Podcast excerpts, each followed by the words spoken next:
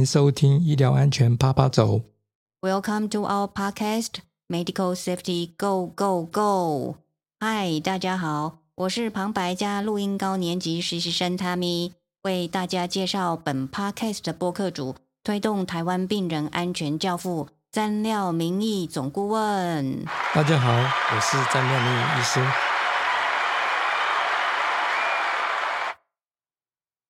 上星期六，由台湾病人安全推广同好会举办的年度病案民众代表培训班的课程中呢，有老师用了总顾问您部落格中的文章，是用来讲解有关于病人安全与情理法的案例讨论。那主题的内容是有关打点滴漏针是合并症还是医疗疏失。那总顾问今天要再跟我们做呃分享有关于这篇文章。嗯，是的，因为这篇文章其实点阅率相当的高哦，嗯、在八百三十多篇的文章里面，应该是排在前二十名哦，大概有一万五千以上的呃人来看过这个这篇文章。原因是这样子，嗯、当天当然这个民众代表的这个培训班里面，我也全程参与。当我看到那个 PowerPoint，看看到那那个那一刹那，我觉得，诶，这篇文章哦，原来还是有很多人也觉得很重要，而且很有兴趣。所以在有一位比较好学的同学在课后，呃，他私下来找我啊、因为他也知道说我有 Podcast 这个东西，所以他就建议我说，在 Podcast 在这里啊、跟大家做进一步的比较详细的。呃讲解哦，让其他的同学或者是啊、听众朋友们，大家能够对这个合并症哦，打点滴以后发生的合并症更清楚哦，而且给我们同安会里面的一些啊、伙伴们一个复习的机会。所以讲到这个啊、这样的一个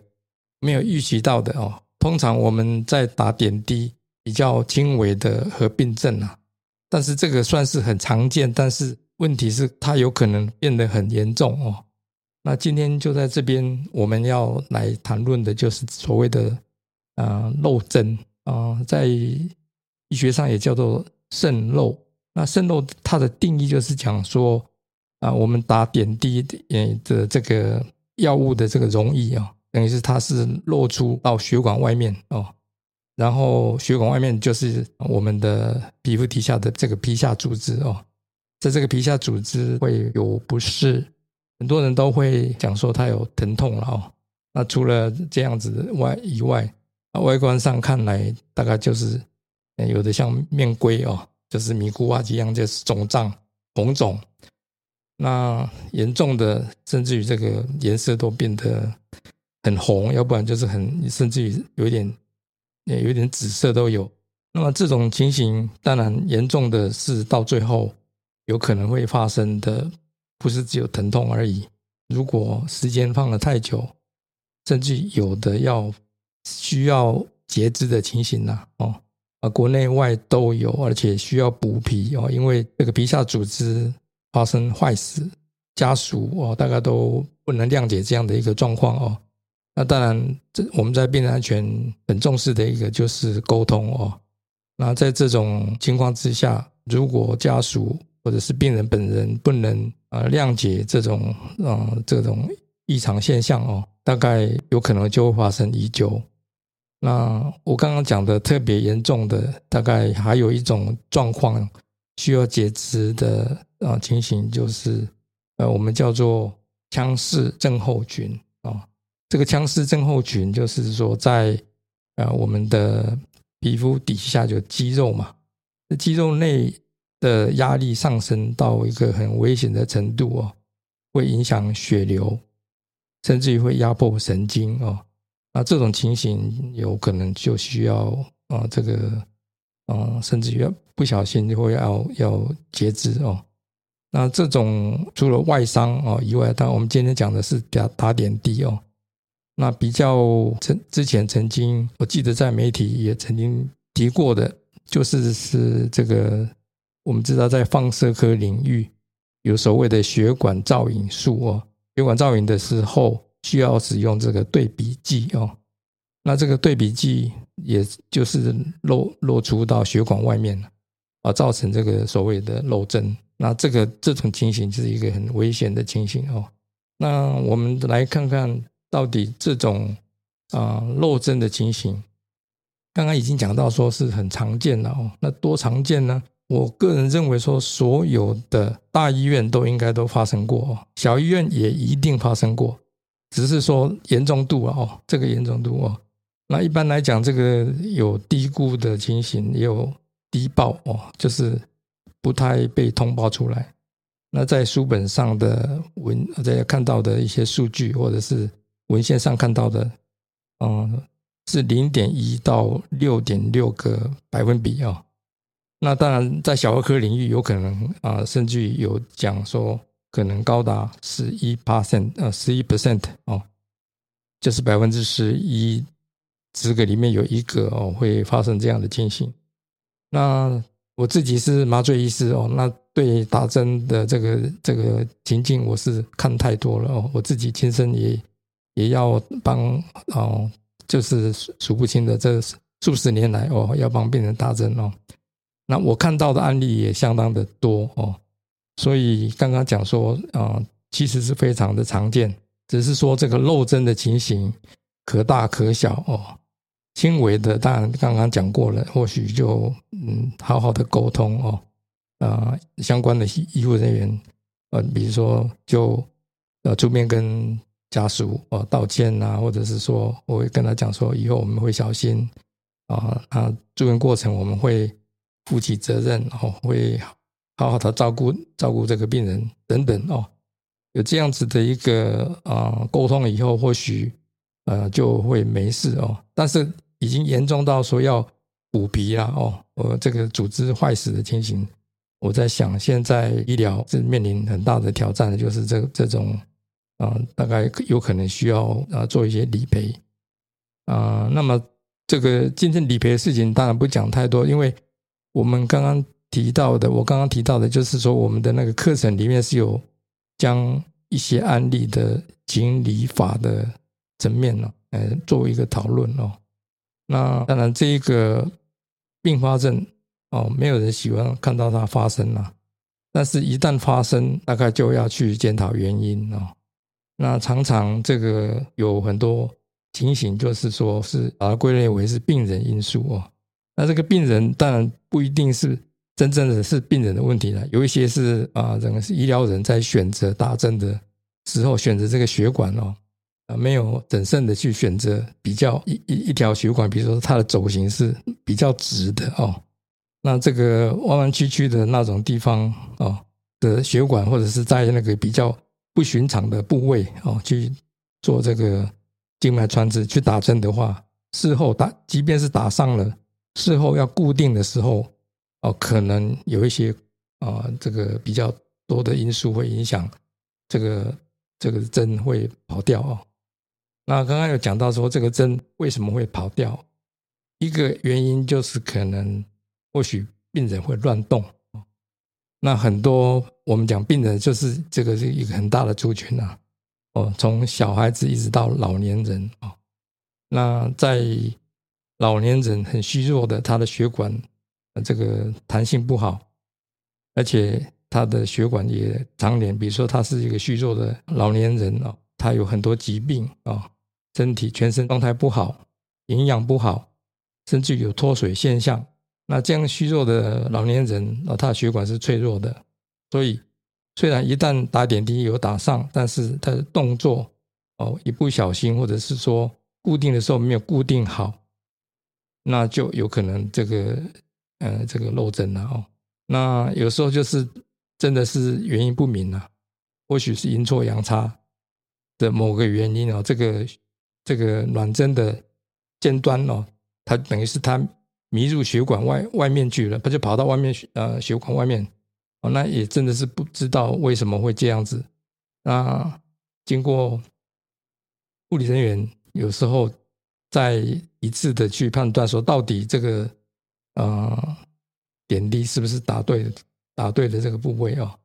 啊，虽然当初是很有信心，但是后来也就是。不明原因哦，就是后来就发生了这种漏针，然后就是肿胀哦，那结论就是跑掉了。那这种情形当然就是需要再去重新再去打啊，那往往有时候就啊打不上哦，那就造成很多很多的一些啊问题，还要找人来支援呐，或者是说啊家属在旁边哦在那里啊盯着很多人的眼睛盯着你打打针哦，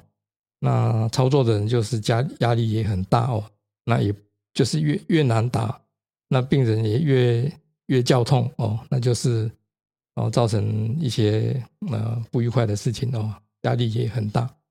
那除了这个以外呢，当然还有其他的病人的一些风险因素了。刚刚讲过了以外呢，啊，很胖的病人哦，非常胖，比如说体重一百五十公斤的哦，他要来开刀，那我们还是要打打打打把这个点滴他还打上哦。那除了这个以外呢？啊，可能我们讲个人因素了哦。那刚刚讲技也有技术的问题嘛？哦，那所以等于是说，啊，这个漏针会漏针，有时候是病人的问题，病人因素；有时候是这个打针的这个操作者本身的问题。那还有其他的。就是会会漏针，漏针了以后严重度会变怎样呢？是因为药物的溶液它本身的成分哦，那这个成分我们很通常很介意的，大概就是比如说它的渗透压哦，这个这这这个溶液的渗透压是高张的哦，高就是比如说像我们讲高张的这个葡萄糖哦。五五十个 percent 哦，就是很甜很甜的的这个容易了哦。这用这种容易，如果是啊使用在病人身上啊，真的是因为血糖很低哦，要快速让他血血糖能够上上升的话，有打这种呃五十 percent glucose 的情形哦。那这个一旦漏针的话啊，也可能会造成这种严重的后果。那除了这个以外呢，还有很多啦。哦，化疗我们很担心的是化疗，化疗药物哦，还有一些会造成渗漏相当疼痛的，比如说这个溶液本身它的，或者是药物本身哦，它里面的含含的这个呃药物，它是它的酸碱度嗯是属于非常高的碱碱性哦，比如说这个 pH 有高到将近十一的。呃，这种呃静脉静脉麻醉剂啊，那除了这个以外，还有我们常见的在 ICU 里面常用的一些升压剂啊，这些升压剂如果是漏针的话，也有可能会造成严重的啊症状啊。那还有啊，比如说这个抗癫抗癫痫的药物啊，嗯，这个商品名叫做 Dilantin 啊。那这个这个呃药物听说了哦，它因为它有一个特殊名名字叫做紫色手套症候群哦，如果漏针的话，有可能会整整个手哦，好像戴上一个紫色的手套一样的这种外观哦哦，好像是非常的严重。我个人是没有看过，但是在书本上是有提到呃这个药的危危险性啊。那一旦漏针了以后呢？当然，呃，在皮下啊附近哦，有时候有神经哦，有我呃有其他的构造，比如说软组织，包括啊这个韧带哦，还还有肌腱哦，肌腱韧带等等，我就看你这个针是打在哪里哦，这个部位附近有可能就出现刚刚讲的。这这种啊症状，还有这种征兆啊以外呢，通常是呃短期内数几个小时内就可能会发生这些症状哦，但是少数情形啊也有将近一个星期后才发生哦，所以等于是说这个打打上了针打上了以后，哦这个点滴如果是维持。啊继续啊打很多天哦，等于是说很多天以后也还有可能发生哦，所以等于是这个不能掉以轻心呐哦。那么我们讲到说责任问题哦，啊照顾病人的这个呃护理人员，他呢通常他是依照这个。SOP 哦，他会定期去啊巡巡巡巡视病人。那病人的这个状态哦，通常是去看了以后，当然会有记录哦。所以等于是说，一旦发生这些状况的时候，啊，这个针到底是哪个时候跑掉的？哦，漏针的情形是哪时候发生的？那他的状况。哦，比如说外观哦，还有病人这个通常是会叫痛，会会讲讲痛啊。但是，一刚开始的时候又讲到说这些啊，幼儿哦，就是婴儿哦，也可能发生，也是容容易发生的。小儿科领域是常见哦。那媒体上也报道说有有这个幼儿的妈妈哦，就是非常觉得。非常不可接受哦，院方的态度等等哦，就想要提告，甚至于找媒体来报道。那么这种情形其实啊，责任归属当然啊，家长是没有什么特别什么责任呐，但是家长在隔壁哦睡觉，或者说在旁边看，或者是这个护理人员曾经来看过，但是。啊，事后发生的话，他可能就是我们会去追问说，到底当时他看到的结果是不是有啊详细的记载在病历里面哦？可能会作为事后啊这个责任啊追究责任时候的一个判断啊，可能就是会依照啊这个看到的写写写下来的记录来来判定说到底。呃，这个护理人员是不是真的是有啊责任哦？那那我们通常在讲，在法律上会讲说啊，这个应注意而未注意哦，这是身为医疗人是应该懂的一个常识了哦。那应注意而未注意，就变成算算是好像一个罪名哦。那到底这个？院方如果对于这样的严重的啊漏症的的一个症状啊，是不是很有善意的去啊处理哦？后续的部分当然也要看这个沟通的技巧。因此呢，刚刚有讲到说，啊，病人通常会叫痛了，但是呢，有一些有一个族群哦，有一些病人他是不善于沟通哦，像刚刚讲小孩子。他可能是只有在哭，在在哭闹。那年长的人或许啊，年纪大的很虚弱的老年人，他可能啊，比如说他中风，他是失语症啊，他他不会讲话哦。那你也不知道到到底是是哪里不舒服哦。那除了这个以外呢，其其他精神状况不是很正常的人。他打上点滴以后，万一也发生这样的情形，他也是属于困难沟通的族群了。所以啊，等于是说，有可能啊，没有没有，就是很很好的处理的时候，就会被追究责任了。那以上呢，就是我们看到了、听到了很多的案例哦，大概都是因为这样子被诶报道出来。那其实呢，这个。我们讲漏针哦，它漏出来的那个、那个、那个议题哦，这个整个点点滴的要义的成分哦，它如果比如说像是生理食盐水，大家都很清楚哦，那这种情形其实是很很没没什么无伤大雅了，其实啊，大概半天后大概就就被吸收了哦，都没有什么问题哦。那真正的问题呢，大概就是刚刚讲的那些很特殊的一些药物哦，那里啊，医疗人必须对这些药物特别提高警觉哦。那尤其是啊，化疗药物哦，这个诶是被视为是高危险的一个药物啊，所以啊，等于是医疗人在这个领域里面呢，就是打针的、打点滴的，整整个这些注意事项哦，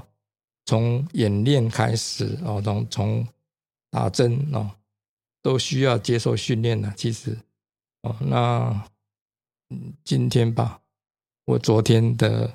啊这个报道。有报道这个伊朗的某一式专科学校吧，哦，老师要带领这些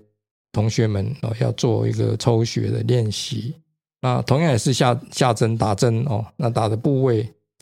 不小心也可能会去打到血管以外的哦，去比如说去戳到神经啊等等哦。所以打针是虽然好看起来是简单哦，但是在某一些族群里面哦，它有。很多很多咩咩嘎嘎哦，需要去注意到啊这个卫生的问题哦，所以需要打针的时候，等于是需要慎选血管，嗯，然后打完针有按照 SOP 要定期去做一个观察，哦，要巡视病病人的状况哦，看它的外观怎么样啦等等哦。那如果万一发生什么样的合并症啊，就这个。颜色不对啊，或者是说肿胀啊，哦，刚刚有讲过肿胀到非常严重的情形，这些都是需要啊紧急处理的，就需要在时间内要去找人。因此呢，那这个打针本身这个是一门学问，需要一个 training，需要做训练啊。那当然就是。啊，同学之间互相练习也是可以的，但是啊，我们最近流行的大概就是所谓的啊 o s k i 哦，就是在用用假人啊来练习哦。那还有一点很重要的，大概会被追究责任的，就是所谓的 supervision 啊，等于是说啊，这个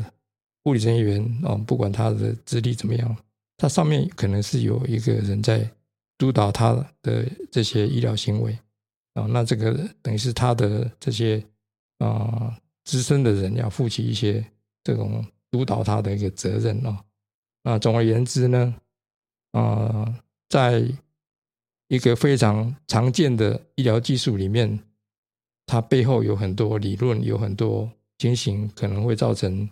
啊医疗不良事件，甚至于造成医疗纠纷哦。那这些东西除了病人以外，要考虑到的是环境，考虑到训练啊、教学等等哦，让我们来大家一起来重视这个漏针的情形。所以，至于说它是不是一个医疗疏失，或者说它只是一个单纯的好像不可避免的、不可预防的合并症哦，是有争议了哦。那我想更重要的还是。在沟通上如果没有做好，就是会变成医疗纠纷，变成是一个啊被判定是一个医疗疏失哦。那今天我大概啊利用嗯二三十分钟时间啊讲解整个啊这个合并症哦，到底是啊合并症，还是说是医疗疏失哦？啊，我们一届。可能有很多人有不同的看法，我想这个东西啊是 open 啊，让大家去思考哦。但是啊，应该要有的一些啊尝试，那我今天大概说已经啊把它讲出来了，欢迎大家啊以后继续来收听。